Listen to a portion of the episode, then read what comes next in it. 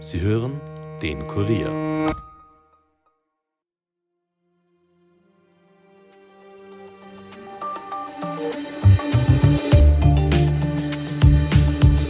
Greift China bald Taiwan an? Diese Frage steht schon lange im Raum. Immerhin droht die Volksrepublik China schon seit Jahrzehnten mit der Eroberung der Insel. Viele Bewohnerinnen und Bewohner auf Taiwan haben die Bedrohung lange nicht ernst genommen, weil sie von klein auf mit den ständigen chinesischen Drohgebärden aufgewachsen sind. Doch diese Drohgebärden nehmen zunehmend zu und die russische Invasion in der Ukraine hat bei den Bewohnerinnen und Bewohnern der Insel Taiwan zu einem Umdenken gesorgt. Mein Kollege Johannes Ahrens aus dem Kurier Außenpolitik-Ressort ist kürzlich nach Taiwan gereist. In der heutigen Folge erklärt er, wie es derzeit um einen möglichen Angriff steht, warum immer mehr Staaten Taiwan nicht mehr als eigenen Staat anerkennen und was es für die gesamte Welt bedeuten würde, wenn China tatsächlich angreifen würde. Abgesehen von einer humanitären Katastrophe wären nämlich auch die wirtschaftlichen Konsequenzen weltweit zu spüren. Mein Name ist Caroline Bartosch. Ihr hört den Daily Podcast des Kurier. Schön, dass ihr zuhört. Im August 2022 ist die Republik China besser bekannt unter dem Namen Taiwan, nämlich dem Namen der Insel, wieder in den Fokus der Weltpolitik gerückt. Damals hat die US-Spitzenpolitikerin Nancy Pelosi der Insel einen Besuch abgestattet und das war ein ganz schön starkes internationales Zeichen. In den letzten Jahren ist die Angst, dass es dort zu einer militärischen Eskalation kommt, nämlich zunehmend gestiegen. Vor allem, weil China vermehrt Militärmanöver vor Taiwan abhält. Die internationale Anerkennung der Insel Taiwan ist durchaus umstritten. Nur wenige Staaten erkennen Taiwan oder eben korrekt genannt die Republik China als eigenen Staat an. Österreich gehört da etwa auch nicht dazu. In Peking wird Taiwan als Teil der Volksrepublik China angesehen. In Taiwan wünscht man sich die Unabhängigkeit. Die Pläne zur Eroberung der Insel, die werden seit Jahren offen kommuniziert. In Peking spricht man stets von einer Befreiung.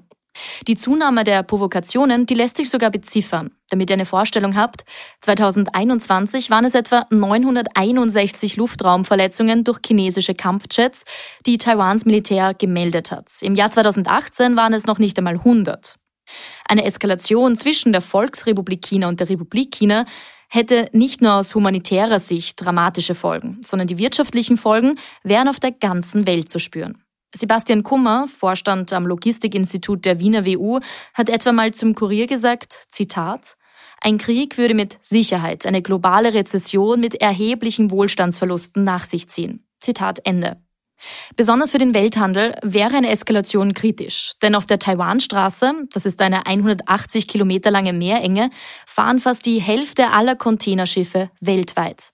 Wenn diese Meerenge blockiert wird, steht also ein großer Teil des Welthandels still. Welche Auswirkungen das hat, hat etwa schon die Covid-Pandemie gezeigt, zumindest in einem kleinen Ausmaß. Damals wurden aus Taiwan etwa keine Mikrochips mehr verschifft. Deswegen konnten wir hierzulande für lange Zeit nur sehr schwer iPhones oder auch PlayStation 5s kaufen. Die Chipproduktion ist im Übrigen etwas, das Taiwan bis jetzt immer, zumindest bis zu einem gewissen Ausmaß, vor einem Angriff von China geschützt hat. Wie das sein kann, erklärt euch jetzt mein Kollege Johannes Ahrens. Er ist Kurier Außenpolitikredakteur und ist kürzlich aus Taiwan zurückgekommen. Hallo Johnny. Hi Caro. Johnny, du bist ja vor kurzem aus Taiwan zurückgekommen oder wie es ganz offiziell heißt, aus der Republik China. China droht aber seit Jahrzehnten mit der Eroberung der Insel Taiwan. Kannst du vielleicht kurz ein bisschen erzählen, wie steht es denn jetzt derzeit um die Situation? Die Volksrepublik China droht immer wieder damit, das Land wieder zu vereinen mit der Insel Taiwan. Dazu muss man kurz geschichtlich ausholen. Mhm. Die Insel Taiwan, so wie sie jetzt ist, ist quasi besiedelt worden nach dem Ende des chinesischen Bürgerkriegs, also 1949, von den Nationalisten der sogenannten Kuomintang. Das sind die, die quasi den chinesischen Bürgerkrieg gegen Mao Zedongs Kommunisten verloren haben. Und die sind vor dem Ende dieses Krieges geflohen und haben eben die Insel Taiwan für sich als Basis, als Machtbasis genutzt. Deswegen auch dort die Republik China ausgerufen, also sozusagen als Gegenpol zur kommunistischen Volksrepublik China auf dem mhm. Festland. Und das ist bis heute, gerade aus Sicht der kommunistischen Partei, eine Narbe, die noch auf dem nationalen Stolz quasi existiert, dass dort de facto ein eigener Staat auf der Insel Taiwan eben äh, existiert, der demokratisch ist, der auch chinesisch ist Und deswegen ist diese Wiedervereinigung mit welchen Mitteln auch immer das höchste Ziel. Und jetzt in den letzten Jahren, nachdem China immer reicher geworden ist, immer mächtiger geworden ist, auch aus militärischer Sicht und auch aus politischer Sicht, da hat es eben begonnen, dass vor allem unter Präsident Xi Jinping in der Volksrepublik China die Drohungen immer drastischer werden, beziehungsweise immer expliziter werden und jetzt auch ganz offen ausgesprochen militärische Mittel zur Wiedervereinigung nicht mehr ausgeschlossen werden, also quasi militärische Drohungen zunehmen. Und wir sehen das auch, es gibt immer wieder Luftraumverletzungen über dem Luftraum Taiwans, es gibt immer wieder chinesische Kriegsschiffe, die die Linie mhm. mitten in der Meerenge zwischen Taiwan und dem Festland äh, unerlaubt überqueren. Aber eine militärische Eskalation oder irgendwie Tote hat es jetzt wirklich schon ewig nicht mehr gegeben. Aber die Situation spitzt sich merklich immer mehr zu. Also du hast jetzt gerade schon angesprochen, Luftraumverletzungen und Co. Also man merkt schon, da tut sich etwas. Ja, also die Drohungen aus China nehmen ja. vor allem unter Präsident Xi Jinping zu. Er hat das auch zu seinem Lebensziel erklärt, diese Wiedervereinigung eben noch erleben zu wollen. Er ist auch mächtiger denn je. Er ist mhm. de facto ein Alleinherrscher in China seit spätestens diesem Jahr. Und er ist schon 70 Jahre alt. Also so viel Zeit, bleibt wenn er es noch erleben will, bleibt mhm. nicht mehr dadurch. Die Drohungen nehmen zu. Auf der anderen Seite reagiert auch die Regierung auf der Insel Taiwan natürlich dadurch, dass sie sich intensiver darum bemüht, zum Beispiel Verbündete zu suchen in aller Welt, den Kontakt mit den USA enger herstellt als je zuvor. Und das sind Dinge, die China wiederum als Provokation sieht. Mhm. Und, und so spitzt sich die Lage quasi von beiden Seiten her zu in den letzten Jahren. Wir kommen dann gleich noch auf die USA zu sprechen, weil du sie ja gerade schon erwähnt hast. Aber vielleicht noch ganz kurz, du hast schon erwähnt, diese Drohungen, die gibt es in Taiwan schon sehr lange von China aus. Die wurden auch lange nicht so ernst genommen. Jetzt kommst du gerade frisch aus Taiwan. Was kannst du erzählen? Hat sich das jetzt mittlerweile dort auch in der Bevölkerung verändert? Was waren denn da so deine Eindrücke? Was haben dir auch die Leute erzählt? Was die Leute auf jeden Fall erzählen, ist, dass die russische Invasion in der Ukraine zu einem gewaltigen mhm. Umdenken geführt hat. In da ist Taiwan auch ein starkes selbst. Verbindungsgefühl, oder? Ja, also es sind beides sind Länder, die einen deutlich größeren, von der Fläche her und auch von der Einwohnerzahl her, einen deutlich größeren Nachbarn neben sich haben, mhm. deutlich wirtschaftlich stärker, deutlich militärisch stärker, der eben ähm, das Land vor allem aus ideologischen Gründen auch aus strategischen Gründen, dazu können wir gerne später noch kommen, aber vor allem, so wird es offen kommuniziert, genau, mit aus der Geschichte her begründet, aus ideologischen Gründen erobern will. Russland hat das jetzt getan. Wir sehen, wie das gerade verläuft. Sehr schleppend, sehr schwierig, ein furchtbarer mhm. Krieg. Und da, glaube ich, ist in Taiwan zumindest erzählen das viele Leute groß die Angst aufgekommen. Und dann gibt es noch ein zweites Ereignis, das ein bisschen vorher stattgefunden hat, nachdem eben die Drohungen des chinesischen Präsidenten Xi Jinping zugenommen mhm. haben, vor allem ab 2019 hat die britische Wochenzeitung Economist ein Cover mit der Insel Taiwan gebracht und drüber mhm. geschrieben, The most dangerous place on earth, also der ah, gefährlichste okay. Ort der Welt. Und der Economist ist ein viel verbreitetes Medium in Taiwan, ja. sehr renommiert. Und das hat anscheinend offenbar in der Businesswelt in Taiwan bei vielen Leuten dazu geführt, sie hören diese Drohungen ihr ganzes Leben, beziehungsweise die Eltern haben das schon ihr ganzes Leben gehört. Aber wenn es der Economist schreibt, dann ist es nochmal... Genau, wenn das das Ausland auch so sieht, Mhm. Da ist quasi die Angst aufgekommen, okay, jetzt scheint das mehr zu sein als das, was wir seit Jahrzehnten hören. Und das ist, mhm. so hat es angefangen und die Ukraine hat das natürlich massiv befeuert. Was hast du denn sonst so für Eindrücke vom Leben in Taiwan mitgenommen? Also was kannst du da vielleicht so erzählen? Was ist dir da hängen geblieben? Wie ist das Leben so in Taiwan in, wie der Economy schreibt, the most dangerous place on earth? Also von der Bedrohung aus China kriegt man jetzt im Alltag überhaupt nichts mhm. mit. Also das ist, das Spannende ist, dass Taiwan ist der einzige Ort, an dem Chinesen, weil viele in der Bevölkerung sehen sich als Chinesen und mhm. nicht als Taiwanesen, sondern als Chinesen im Exil, quasi in einer Demokratie frei leben können, wo es freie Wahlen gibt, wo es... Im großen Unterschied zur Volksrepublik China natürlich. Absolut, genau. Und das merkt man auch. Es ist eine hochmoderne, sehr reiche Demokratie, das ist überall ersichtlich. Es ist, glaube ich, vom Pro-Kopf-Einkommen einer der fünf wohlhabendsten Plätze der Welt, wenn man das als Land zählen würde. De facto ist es ein eigener Staat, darauf muss ich auch nochmal kommen. Taiwan hat seine eigene Verfassung, eben freie Wahlen, eine eigene Regierung, beherrscht sein Territorium mit einem eigenen Militär, völlig unabhängig, mhm. ohne irgendeine Schutzmacht oder eine größere Macht, die dieses Territorium kontrolliert und wird aber eben von den größten, meisten Staaten der Welt und auch von Österreich nicht anerkannt als eigenes Land. Deswegen müssen wir auch in unseren Formulierungen recht vorsichtig sein. Deswegen sage ich de facto ist es ein mhm. eigener Staat. Aber China lehnt das ab, betrachtet es als einen Teil des chinesischen Territoriums, der militärisch besetzt wird. Und das ist die schwierige Wieder gesprochen. Genau, das ist die mhm. schwierige völkerrechtliche Lage, vor der wir stehen. Taiwan mhm. hat keinen Sitz in den Vereinten Nationen, ist in fast jeder internationalen Organisation nicht einmal per Beobachterstatus Mitglied, ob das jetzt die internationale Polizeiorganisation Interpol ist oder die Weltgesundheitsorganisation WHO. Taiwan ist dort überall nicht Mitglied auf Druck Chinas. Du hast es ja gerade schon angesprochen, es sind ja ähm, 13 Staaten, die äh, Taiwan noch als Staat anerkennen. Du hast schon gesagt, Österreich gehört da auch nicht dazu. Mhm. Ähm, vor allem auch spannend, es werden ja auch immer weniger, die Taiwan als Staat anerkennen. Also vor, äh, ich glaube, 2023 ähm, zum Beispiel hat Honduras auch gesagt, genau. äh, für uns ist Taiwan jetzt auch kein Staat mehr. Warum werden das dann auch immer weniger? Der Grund ist einfach, äh, dass China immer mehr Druck ausübt. Länder, die Taiwan als Staat anerkennen, äh, mit denen bricht China sofort jegliche Handelsbeziehungen und diplomatischen Beziehungen ab. Und China ist das deutlich größere Land und das deutlich reichere Land und kann eben umgekehrt, wenn du exklusive äh, Wirtschaftsbeziehungen zu einem der beiden Länder wünschst, dann wirst du wohl meistens Vorteile dadurch haben, gerade als kleiner Staat, wenn du mit China diese Beziehungen hast. Das heißt, oft lockt China dann mit Infrastrukturprojekten, mhm. die es bauen würde, in vor allem ärmeren Ländern im globalen Süden, aber nur eben, wenn man Taiwan nicht mehr anerkennt und stattdessen China, also die Regierung in Peking, die Volksrepublik als die einzige rechtmäßige Vertretung Chinas anerkennt. Und zu diesen 13 Staaten, mhm. darauf möchte ich noch kommen, das sind vor allem wahnsinnig kleine Staaten. Ja, zum Beispiel also der Vatikan. Der Vatikan ist, glaube ich, das einzige europäische Land, mhm. das Taiwan noch anerkennt.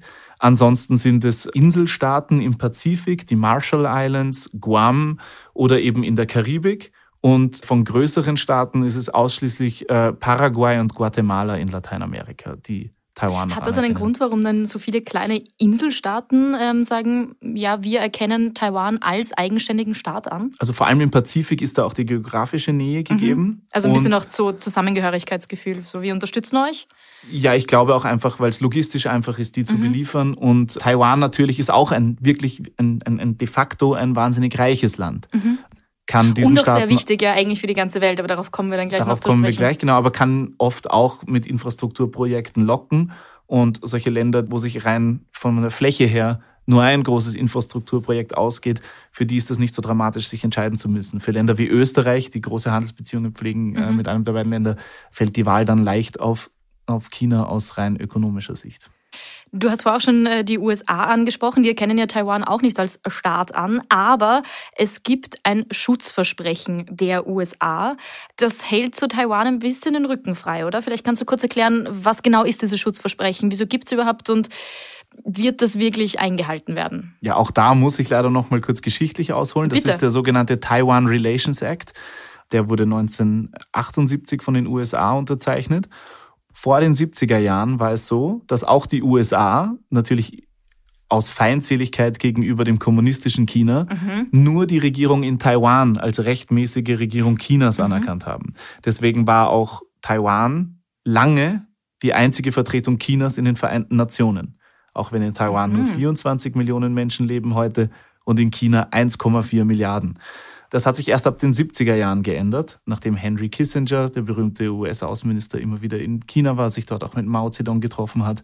Da hat sich das geändert. Die USA haben erstmals die Volksrepublik China als rechtmäßige Vertretung anerkannt, aber um eine Invasion auf Taiwan zu verhindern, haben sie trotzdem diesen Taiwan Relations Act ein paar Jahre später aus dem Leben gerufen. Und dieser Vertrag besagt, Taiwan darf als unabhängige Enklave quasi existieren aber wird nicht als Staat anerkannt. Mhm. China darf als unabhängige Enklave existieren, wird als Staat anerkannt. Und an diesem Status quo darf sich nichts ändern.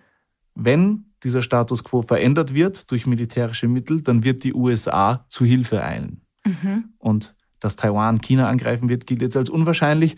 Deswegen ist das quasi, wird das seither als Schutzversprechen der USA gesehen. Falls China Taiwan angreift, dann müsste die USA zu Hilfe kommen. Und dieser Taiwan Relations Act ist kein bilateraler Vertrag zwischen zwei Staaten, sondern das ist ein US-Gesetz.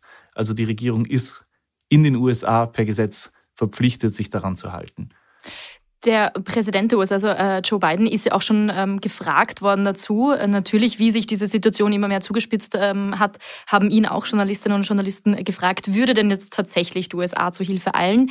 Ähm, wie zeigt er sich denn da? Genau, und in der Vergangenheit war es so, dass US-Präsidenten da immer gesagt haben, ja, wir müssten dann im Falle eines Angriffs quasi juristisch ausarbeiten, mhm. wie wir da dazu stehen, wie wir so ein Zuhilfeeilen aussehen. Kann das auch rein ökonomische Hilfe sein oder militärische Hilfe? Hilfe durch Hilfsgüter.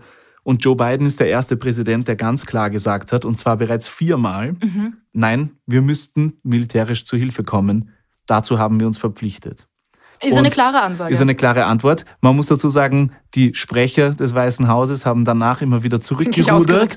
Aber Viermal ist kein Zufall. Das mhm. haben auch äh, die Diplomaten in Taiwan, mit denen ich gesprochen habe, mir gegenüber gesagt, auch der Außenminister Taiwans, Joseph Wu, dass man das schon so aufgefasst hat. Viermal sagt ein US-Präsident das nicht. Also das ist Einfach nicht seinem so, Alter geschuldet, dass mhm. er das mhm. sagt. Und ein Grund dafür ist auch, dass Joe Biden früher im US-Kongress als Abgeordneter lange, lange außenpolitischer Sprecher der Demokraten war und diesen Taiwan Relations Act in den 70er Jahren unter anderem führend in einem Ausschuss im Kongress mit ausgearbeitet hat. Also er ist ein Experte auf diesem Gebiet. Dass er das viermal, also so deutlich sagt, führt aber natürlich zur deutlichen Provokation gegenüber der Volksrepublik China, oder? Genau, also China ist natürlich überhaupt nicht äh, erfreut darüber und da hat es auch wirklich einige Reaktionen gegeben, meist nach irgendwelchen diplomatischen Auftritten zwischen den USA und Taiwan, die, das muss man nochmal dazu sagen, wirtschaftlich auch sehr eng verbunden sind, auch wenn die USA Taiwan nicht anerkennen. Äh, stehen sie ihnen schon nahe, auch zwei Demokratien und der US-Einfluss auf Taiwan ist sehr groß. Zum Beispiel der bisher schlimmste Spannungsmoment war vor circa einem Jahr, bisschen mehr als einem Jahr, als die Sprecherin des US-Repräsentantenhauses Nancy Pelosi Taiwan besucht hat, mhm. als erste das ging um die äh, Welt. US-Amerikanerin, genau, in dieser hohen Position, das ist nach dem Präsidenten und dem Vizepräsidenten das dritthöchste politische Amt in den USA, in dieser Position Taiwan zu besuchen, ist quasi ein diplomatisches mhm. Zeichen. Und in China hat man das natürlich als schwere Provokation wahrgenommen und daraufhin Riesenmilitärübungen rund um die Insel Taiwan veranstaltet und die Insel war auch abgesperrt äh, eine Woche lang. Diese Absperrung, die du jetzt ansprichst, die hat ja auch dazu geführt, dass ein bisschen bewusster geworden ist, was das denn auch für Auswirkungen auf die ganze Welt hätte, wenn jetzt China tatsächlich militärisch Taiwan angreifen würde, weil da sind durch diese Abriegelung die Schiffsrouten auch stillgestanden. Ich meine, natürlich hätte es humanitär gesehen katastrophale Folgen, wenn es dort zum Angriff äh, kommen würde, aber abgesehen davon würde es eben auch die ganze Welt beeinflussen. Einerseits wegen diesen Schiffsrouten, andererseits aber auch äh, wegen den Halbleitern, die dort produziert werden werden, oder? Genau, also zunächst einmal, Taiwan ist eben wirklich generell eine unglaublich reiche Insel und ein unglaublich reicher Ort, wirtschaftlich enorm wichtig. Aber es ist wirtschaftlich vor allem besonders wichtig, weil es sich total spezialisiert hat. Die taiwanische Wirtschaft ist spezialisiert auf Spitzentechnologie. Mhm. Und zwar eben vor allem in der Halbleiterproduktion. Was sind Halbleiter? Halbleiter ist eine Technologie, mit der Mikrochips gebaut werden, die für die Elektronikindustrie extrem wichtig sind. Also zum Beispiel für unsere Handys. Nicht nur. Vor allem, also in Handys sind vor allem sehr fortschrittliche in mhm. Smartphones, mhm. aber es gibt von Elektroautos über den PC, über das Mikrofon, mit dem wir hier aufnehmen, über Küchengeräte wie Mikrowellen und Kühlschränke. Also Mikrochips mit Halbleitertechnologie sind wirklich überall verbaut heutzutage. Unser Leben wäre ohne Halbleiter nicht möglich. Und da ist Taiwan der Standort, bei dem weltweit die fortschrittlichsten mhm. Halbleiter produziert werden. Es gibt eine Firma in Taiwan, die heißt TSMC, Taiwan Semiconductor Manufacturing Company. Die ist teilstaatlich, also wurde auch äh, zur Hälfte vom Staat mitfinanziert bei der Gründung und der Staat hält heute noch Anteile. Und dieser Konzern ist unfassbar bedeutend, weil er mehr als die Hälfte aller weltweiten Halbleiterchips herstellt Wahnsinn. und mehr als 90 Prozent aller der modernsten Halbleiterchips. Also da heißt es immer, je kleiner die Schaltkreise auf so einem Chip sind, desto moderner und fortschrittlicher ist er. Und nur zur Erklärung, die modernsten, die jetzt bald produziert werden sollen, haben einen Durchmesser von zwei Nanometern, Boah. diese Schaltkreise. Und zum Beispiel China, auch keine technologisch mhm. rückständige Nation, sondern eine extrem fortschrittliche, kann bisher nur sieben Nanometer Chips produzieren. Also Taiwan ist wirklich mit Abstand weltweit führend und behält auch diese technologischen Geheimnisse sehr für sich, um und sich eben unersetzlich zu machen. Äh, diese, diese Firma, also TSMC, die du gerade angesprochen hast, wird ja genau aus diesem Grund auch als Silikonschutzschild der Insel bezeichnet. Also das heißt, die hält denen so ein bisschen den Rücken frei, weil man sich gar nicht leisten kann, sie anzugreifen. Absolut. Oder? Und das ist aber auch von der Regierung eben schon vor vielen Jahrzehnten so geplant worden. Äh, wir machen unsere Insel zu einem Technologiestandort und machen uns quasi unersetzlich für die Welt. Und zwar zum einen für die Verbündeten, allen voran die USA, damit die uns zu Hilfe eilen müssen, also sich wirtschaftlich gezwungen sehen, am Ende des Tages uns zu Hilfe zu eilen, wenn wir angegriffen werden. Und andererseits ist aber auch China extrem angewiesen auf diese Halbleiterprodukte und vor allem auf jene von TSMC. 70 Prozent aller elektronischen Güter, die in China erstellt werden, haben Halbleiter aus Taiwan verbaut. Also die chinesische Industrie würde stillstehen, wenn man selber mhm. Taiwan angreifen würde für einen, für einen Zeitraum, bis man das geklärt hat. Und dadurch ist das quasi dieses Silikonschutzschild über der Insel, diese Firma und diese Technologieindustrie in Taiwan. Johnny, dann fassen wir abschließend noch mal kurz zusammen. Also die Situation, die ist angespannt. Sie spitzt sich immer äh, weiter zu. Du hast schon gesagt, da gibt es Luftraumverletzungen. Es wird immer quasi, äh, der, der Druck wird demonstriert. Äh, die Drohungen werden ja eigentlich sehr offen ausgesprochen, auch sehr offenkundig ausgelebt, vor allem ähm, von, von Sicht aus China. Ähm, wovon gehen denn jetzt Expertinnen und Experten aus? Wie nah sind wir denn jetzt an einer Eskalation dran? Also das kommt natürlich darauf an, wen man fragt. Ja. Grundsätzlich äh, hört man, dass es wohl ein paar Leute im US-Militär gibt, die äh, ziemlich panisch sind, dass es bald zu einer Eskalation kommen könnte. Die Zeichen dafür liegen darin, dass der chinesische Präsident allen voran, also Xi Jinping, seine Provokationen immer lauter ausspricht, auch die Militärführung umgebaut hat, unter anderem den Verteidigungsminister äh, Li Changfu in diesem Jahr entlassen hat und ersetzt hat durch einen anderen.